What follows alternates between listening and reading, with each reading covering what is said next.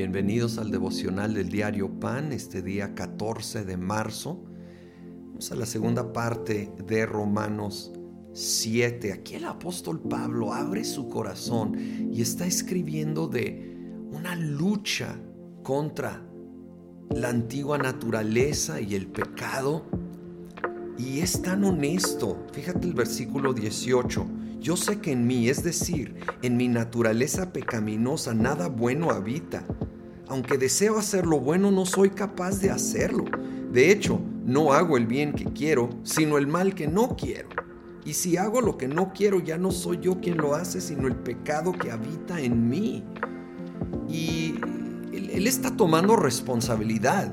Créeme, solo está aclarando que esto ya no es su verdadero deseo pero hay esa antigua naturaleza pecaminosa dando guerra, ¿sí?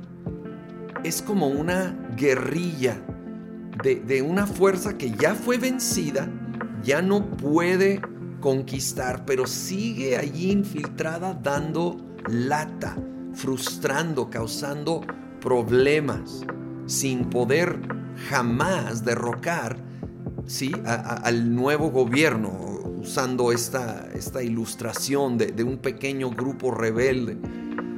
Y, así a veces es la antigua naturaleza. Jesucristo ya es rey de nuestra vida y nadie lo va a quitar de su trono. Pero el enemigo manda estos, estas luchas, estas tentaciones y, y la verdad es que el capítulo 7 de Romanos demuestra cómo alguien aún como el apóstol Pablo seguía con esta lucha. Pero ojo, el capítulo 7 también muestra cómo él estaba frustrado tratando de él en sus fuerzas de vencer. Dicen los estudiosos que lo que domina este capítulo es el yo. Yo no hago lo que quiero, yo sí hago lo que no quiero. Era bien intencionado, pero mientras estaba basado en Él, no iba a poder vencer. Bueno, se desespera tanto, versículo 24 dice, soy un pobre miserable. ¿Quién me librará de este cuerpo mortal? Gracias a Dios por medio de Jesucristo nuestro Señor. Y esto causa un, un cambio, ¿sí? es un cambio que gira y luego conecta al capítulo 8, que es un capítulo de victoria, donde el énfasis es en el espíritu.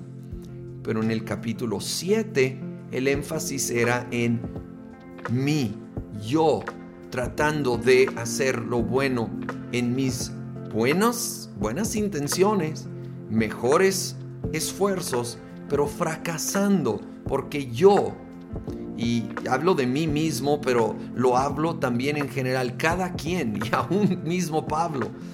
En nuestras fuerzas no vamos a poder y hasta, eh, como él dijo, soy un pobre miserable, no puedo lograr ese cambio que quiero. ¿Quién me librará? Y la respuesta es muy sencilla, gracias a Dios por medio de Jesucristo nuestro Señor es solo y exclusivamente a través de Jesucristo, de cambiar de enfoque de mis fuerzas a su fuerza actuando en mí, a mis obras, a fe en su obra completa y perfecta en la cruz. Y entonces, en Él y basado en y dependiendo del poder del Espíritu en mí, sí puedo empezar a hacer lo que de veras quiero, honrando a Dios, y dejar de hacer aquellas cosas que ya no quiero hacer. Y de repente vamos a fallar y no caigamos en condenación como luego estaremos viendo, pero iremos avanzando, mejorando, paso a paso, confiando en aquel que ya ganó la victoria.